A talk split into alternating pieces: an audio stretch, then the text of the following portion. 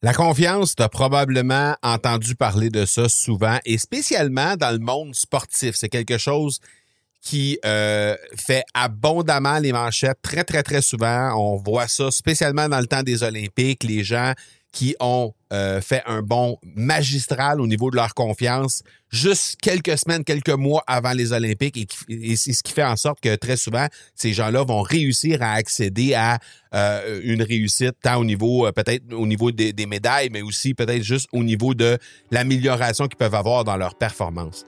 La confiance, c'est exactement la même chose lorsque tu es entrepreneur. C'est quelque chose d'essentiel pour être capable d'aller de l'avant pour être capable de continuer d'avancer. Et aujourd'hui, je vais te présenter trois façons de vaincre tes doutes, mais aussi surtout d'améliorer ta confiance en tant qu'entrepreneur. Tu veux parler vente, marketing, te challenger et te propulser au prochain niveau? Tu veux profiter de l'expérience de ceux et celles qui ont marché la route avant toi et devenir une référence dans ton domaine? Ben, t'es au bon endroit je m'appelle Marco Bernard et depuis 2017, j'anime l'accélérateur. Comme je te l'ai dit, le plan sportif, ça sert souvent de très bons exemples pour l'entrepreneuriat. En termes de sport, j'ai été impliqué de façon assez importante pendant deux décennies complètes comme entraîneur et dirigeant de clubs sportifs. Et euh, avant ça, ben, j'ai été pendant presque deux décennies aussi un athlète en hockey sur glace, un joueur de hockey. Donc, j'ai joué pendant euh, tout près de 15 ans, en fait. Euh, et ben, pendant ce temps-là, j'ai vraiment excellé, je dirais. Hein. J'ai joué au hockey de façon assez bonne pour être capable de faire partie des meilleurs athlètes de mon âge jusqu'à l'âge de 18 ans. Et euh, à un certain moment, il y a eu une situation très spéciale qui s'est produite et qui continue aujourd'hui d'être là, derrière, dans mon, dans, dans, mon esprit. Hein. Euh, j'avais 15 ans à l'époque et je me rappelle comme si c'était hier parce que j'avais eu euh, une situation très spéciale en début de saison. Donc, les saisons de hockey sur glace, pour les Européens qui ne sont pas très familiers avec ça, qui écoutent présentement, ben, les saisons de hockey sur glace, ça débute en septembre. Et donc, très tôt dans la saison, j'avais eu une blessure grave. Et au moment où j'ai eu cette blessure-là, je m'étais cassé littéralement le pied, j'avais eu une fracture au niveau d'un orteil. Et donc, bien évidemment, lorsqu'on patine, hein, euh, les orteils, euh, spécialement l'os de la grosse orteil, ben, c'est de là dont vient toute la poussée lorsqu'on fait, euh, lorsqu'on patine. Et comme j'avais l'os de la grosse orteil euh, brisé et je devais m'arrêter pendant plusieurs semaines. Hein. On parle de trois semaines d'immobilisation, puis après ça, un deux à quatre semaines de, réhabilitation. Euh, à ce moment-là, ce qui était le plus spécial dans cette situation-là, c'est que j'avais euh, arrêté à un moment crucial de ma carrière, c'est-à-dire que j'étais aux portes d'aller dans un circuit semi-professionnel. j'étais premier marqueur de mon équipe. J'avais été nommé capitaine de mon équipe. Et là, on avait, je pense que c'est au deuxième match de la saison, j'avais subi cette blessure-là. Donc, ce qui est arrivé, c'est que pendant toute la durée de ce, cette blessure-là, en fait, pendant la, durée de l'immobilisation, je continuais quand même à aller voir mes coéquipiers et tout ça. Mais au moment où on a dû commencer à faire la réhabilitation, un certain soir, mon entraîneur à l'époque s'était dirigé à la maison et m'avait dit euh, ben, J'aimerais ça qu'on se parle et tout ça parce qu'il y avait eu vent que j'avais mentionné qu'on on allait avoir une saison difficile. Euh, en tant qu'équipe, on allait avoir une saison difficile. Et là, il me dit euh, J'aimerais ça qu'on ait une discussion. Et puis que, parce que clairement, si, si je veux que mon capitaine qui revient au jeu dans les prochains jours, prochaines semaines, soit au top et amène mon équipe à un autre niveau, ben, il faut qu'on se mette sur la même longueur d'onde. Et là, il était venu à la maison. Et je me rappelle comme si c'était hier parce qu'on était dans le salon familial. Euh, mon entraîneur était assis dans le salon familial sur le divan avec mon père. Et moi, j'étais assis dans l'escalier qui, qui, menait au deuxième étage, mais qui était dans ce salon-là. Et, euh, et on a eu une discussion qui était vraiment difficile. Et cette discussion-là, elle a, elle a eu lieu avec mon entraîneur, mais aussi avec mon père. Parce qu'à un certain moment, euh, mon père mentionnait que on devait absolument être hyper positif dans la vie Et non seulement ça, c'est que euh, le message que mon père et mon entraîneur à l'époque me disaient, c'est Marco, si tu ne changes pas ta façon de penser, si tu ne changes pas comment tu réfléchis présentement, tu ne feras jamais rien de bon dans la vie. Et ce message-là, il était hyper dur. Est-ce que je suis d'accord avec ce message-là qu'il faut toujours penser de façon positive dans la vie? Je vais te dire oui. Aujourd'hui, je suis conscient de ça et aujourd'hui, je pense que le message qui m'avait été donné à ce moment-là, c'est qu'il fallait penser positif pour continuer d'avancer dans la vie et de d'essayer de faire abstraction du négatif autour de moi pour gagner en confiance. Le problème, c'est que la façon que ça m'a été livré, ça a été d'une façon absolument très rude et très dure. Et ça a fait le résultat contraire, c'est-à-dire que ça a miné ma confiance. Ce soir-là, j'étais assis dans les escaliers à pleurer comme une madeleine, alors que j'étais un enfant qui était généralement assez dur avec lui-même.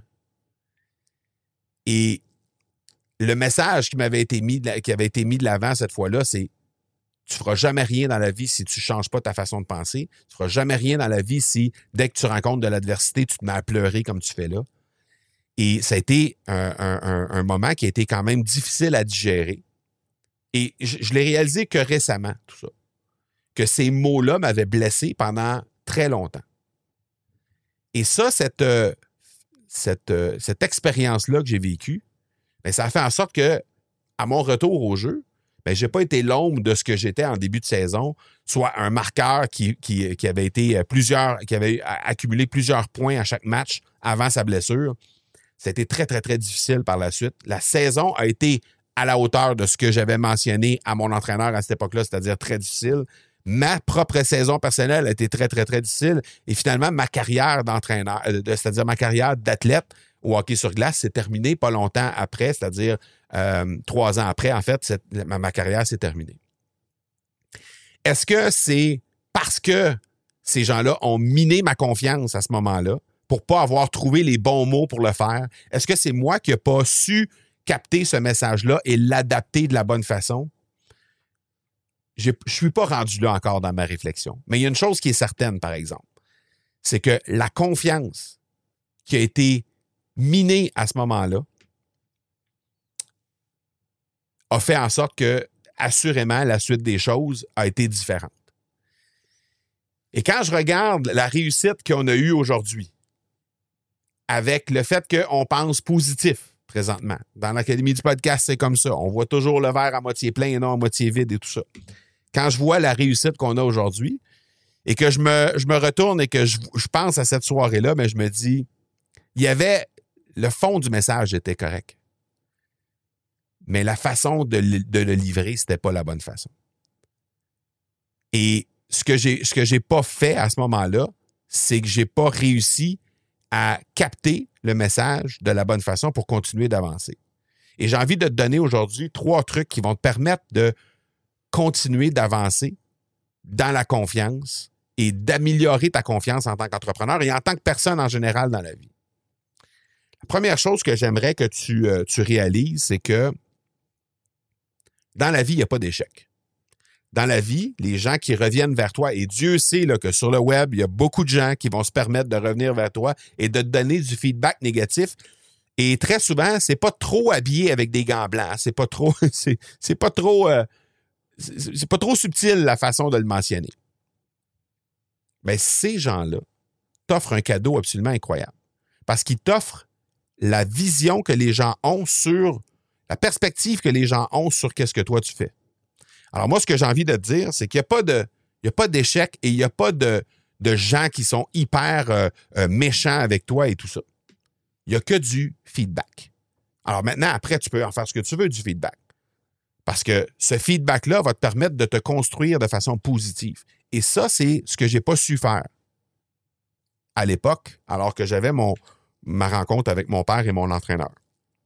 J'ai pas su tweaker, j'ai pas su modifier ma façon de penser pour faire en sorte que je puisse amener plus de positif. J'ai pas su faire ça. Est-ce que c'est à leur travail d'entraîneur et de papa de m'amener à le faire? C'est un autre débat. Mais clairement, moi, comme personne, j'ai pas réussi à le faire. Donc ça, c'est la première chose. juste prendre pour acquis que les gens qui vont te critiquer, les échecs que tu peux rencontrer en cours de route, c'est là pour te donner du feedback et de travailler avec ce feedback-là pour faire en sorte que demain sera une meilleure journée.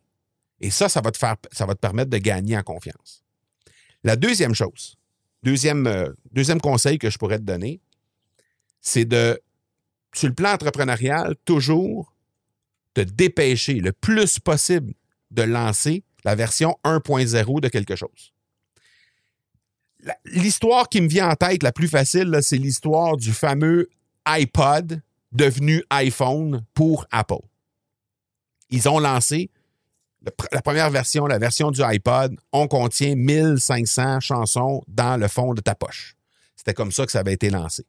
Et à l'époque, on n'avait que les fameux Discman et on n'avait que les fameux Walkman, donc les cassettes et les, les, euh, les, CD. Donc, c'était la seule façon qu'on pouvait écouter des chansons. Et dans le meilleur des mondes, ce qu'on avait, c'est une vingtaine de chansons sur qu'on pouvait traîner, même pas dans notre poche parce que les appareils étaient plus gros que ça, mais qu'on pouvait traîner avec nous pour écouter de la musique. Alors que là, soudainement, ben, on allait récupérer comme 60 à 100 fois plus de chansons possibles dans le fond de notre poche. Et ça, été la première version. Si tu fais partie de ceux et celles qui ont vécu l'époque du premier iPod et même du premier iPhone, tu le sais, c'était des appareils qui étaient quand même assez volumineux et assez lourds comparativement à ce qu'on a dans notre poche aujourd'hui. Mais n'eût été de la version 1.0 de cette fameuse, de ce fameux iPod et un peu plus tard de ce fameux iPhone, mais il n'aurait pas d'iPhone 14 dans nos poches aujourd'hui. Et il n'y aurait pas eu probablement aucun autre téléphone du genre dans nos poches aujourd'hui parce que iPhone a été le précurseur de tout ce qui existe sur le marché aujourd'hui avec les Android et tout ça. Donc, la version 1.0 de quoi que ce soit, c'est toujours la version la plus importante. On doit se dépêcher le plus rapidement possible de mettre en place la première, version de ce qu'on veut éventuellement offrir. Et je sais que parfois, on se dit, ben, je vais créer ma je, vais ma première version, mais c'est loin d'être suffisant en termes de qualité, en termes de, quantité d'informations, en termes de services, en termes de tout ce que tu peux penser vouloir offrir à tes gens. Si tu compares à ce que les tops font, que ce soit des tops dans ton entourage ou des tops ailleurs dans ce que tu peux voir sur le web, et là, tu te dis, ben oui, mais lui, il fait ça de telle façon, elle, a fait ça de telle façon je pourrais jamais y arriver. Et là, tu procrastines et tu repousses ta version 1.0. Alors que ces gens-là, ils sont peut-être à leur version 4, 10, 15, 20. Mais ils ont commencé par une, version numéro 1. Donc, moi, ce que j'ai envie de te dire, c'est OK de s'inspirer de ce que font les tops, de s'inspirer de ce que font ceux qui sont rendus à la version 4, 5, 10, 15. Mais ça ne doit pas t'empêcher ou te ralentir dans la publication de ta version 1. Nous, à l'Académie du podcast, on a une version 3 présentement en place dans Podcaster Pro. Il va y avoir une version 4 qui s'en vient dans les prochains mois. Même chose au niveau de notre club Momentum, euh, qui en est à, sa troisième, euh, troisième année présentement. On a amélioré plusieurs fois le processus et la plateforme. Donc, on est dans des versions euh, d'amélioration constante. Mais si on n'avait pas fait notre version 1, jamais on serait rendu à notre version 4 dans Podcaster Pro ou les, autres versions dans Club Momentum. Donc, je t'invite à le plus rapidement possible créer ta première version. Tu vas pouvoir bâtir en confiance sur cette version-là, sachant très bien que dans quelques semaines, quelques mois, tu vas arriver avec les améliorations qui vont te permettre de faire ta, version 2 et de gagner en confiance sur l'outil en question que tu vas avoir mis de l'avant et sur la façon de communiquer sur cet outil-là. Parce que tu vas avoir des gens qui vont être là, tu vas avoir des gens qui vont l'utiliser, tu vas gagner en confiance là-dessus. Donc, sortir la première version, c'est définitivement une belle façon de mettre un pied à terre et de gagner en confiance au fur et à mesure. Et finalement, la troisième façon, troisième astuce que je veux te donner qui va te permettre de gagner en confiance, c'est de constamment faire des affirmations positives au quotidien. Et là, ça peut se traduire par euh, du journaling, euh, documenter ce que tu fais dans la vie de tous les jours et ou encore te faire accompagner par des gens, des tops, des coachs, des mentors qui vont te permettre de créer la meilleure version de toi-même et de documenter ton parcours en cours de route.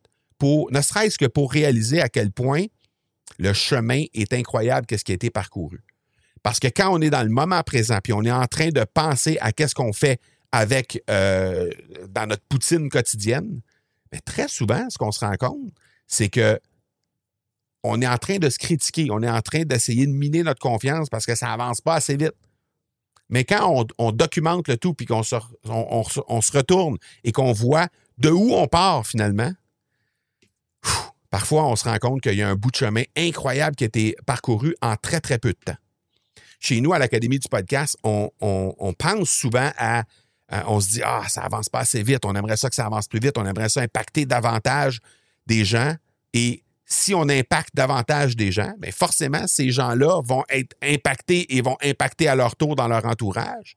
Mais aussi, nous, en tant qu'entreprise, bien, ça va nous donner des revenus plus importants. Et ça va nous permettre d'impacter plus de gens. On va faire plus de revenus, on va avoir plus de possibilités pour impacter plus de gens et vice-versa. Et ça, bien, quand on se retourne et on regarde, on dit, on a parti une entreprise de zéro. En l'espace de à peine deux ans, on a réussi à amener cette entreprise-là d'un chiffre d'affaires de zéro à un chiffre, chiffre d'affaires dans les sept chiffres. C'est incroyable. Quand on regarde ça sur une perspective de à peine un peu plus que deux ans, c'est incroyable. Mais quand on est dans le moment présent, puis qu'on veut juste améliorer, en avoir plus, avoir plus de résultats, impacter plus de personnes, puis qu'on fait juste regarder vraiment le moment présent, bien, souvent, on va se sentir un peu déçu par rapport à cette perspective-là et à cette, aux résultats qu'on va avoir parce qu'on dit Ah, on pourrait en avoir plus, puis là, on vient de faire un lancement, on pensait faire tant, puis finalement, il nous a manqué 20% pour atteindre notre objectif ou peu, peu importe la raison. Donc, bref, tout ça pour dire que tes affirmations au présent et la documentation, le journaling, ça va vraiment t'aider à gagner en confiance parce que ça va te permettre de faire une bien meilleure rétrospective sur qu'est-ce qui est fait, qu'est-ce qui, euh, qui a été accompli. Si tu es à cette étape-ci de l'épisode et que tu te dis, ouais, je pense que je pourrais accéder à ça et gagner suffisamment confiance pour me mettre de l'avant, mettre une idée de l'avant et dire, hey, je mets mon pied à terre et je prends ma place pour impacter le monde dans mon entourage à mon tour de façon positive. Si ça t'intéresse de faire ça. On a mis un atelier interactif qui est là, gratuit pour toi et qui te permet de faire ça. Tu peux te présenter au monidégéniale.com, monidégéniale.com, barre oblique go et tu vas pouvoir accéder à un atelier tout à fait gratuit qui va te permettre de mettre au clair l'idée que tu as peut-être déjà en place, trouver ton idée peut-être si tu n'en as pas présentement, ou faire le tri à travers toutes les idées que tu as et gagner en clarté là-dessus pour ultimement avoir la bonne idée à lancer et vraiment faire une différence à ton tour. Donc, je t'invite à te présenter au monidégéniale.com go pour pouvoir faire la différence à partir de maintenant. Voilà pour cette semaine. On se parle la semaine prochaine. Ciao, ciao.